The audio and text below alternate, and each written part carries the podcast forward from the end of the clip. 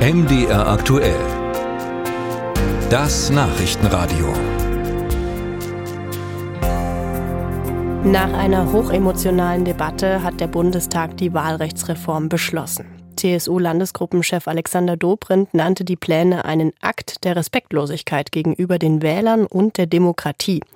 Die Reform könne dazu führen, dass in den Wahlkreisen direkt gewählte Abgeordnete nicht mehr ins Parlament einzögen.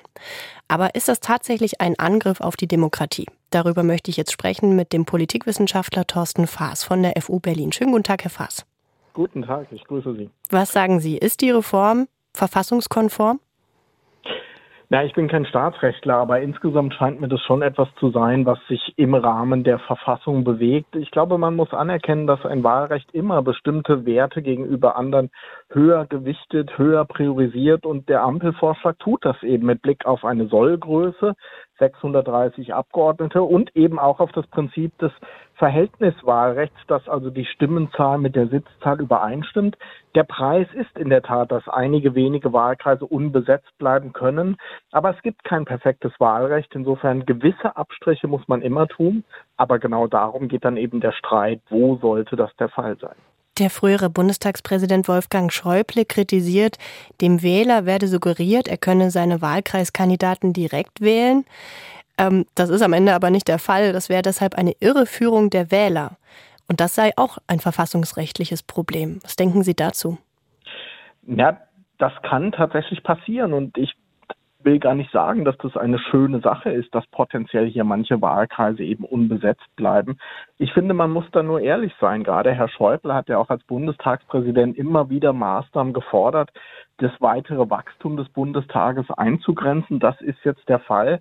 Naja, und dann hätte man im Prinzip die Wahl gehabt zu sagen, wir wollen kein reines garantiertes Verhältniswahlrecht mehr. In diese Richtung haben vor allem auch CDU, CSU argumentiert oder man zahlt eben einen anderen Preis, potenziell nicht besetzte Wahlkreise.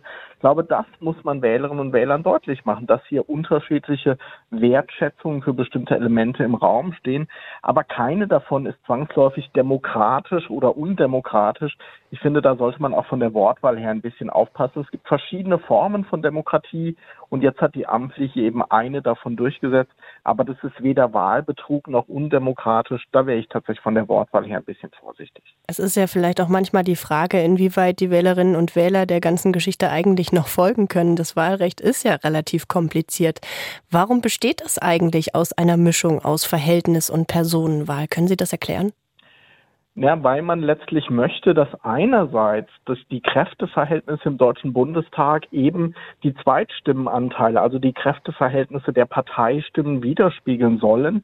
Aber man sagt eben, wir wollen auch, dass die Abgeordneten, die Parteien in der Fläche verankert sind. Und deswegen haben wir Wahlkreise.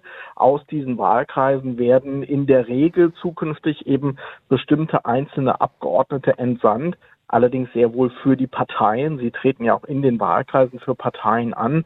Aber das ist sozusagen der Versuch, eine Parteilogik mit einer Logik der Fläche, der Regionen zu verbinden. Und das ist schön einerseits, aber hat uns eben auch immer wieder Probleme bereitet, weil diese beiden Ziele auch durchaus miteinander in Konflikt geraten können.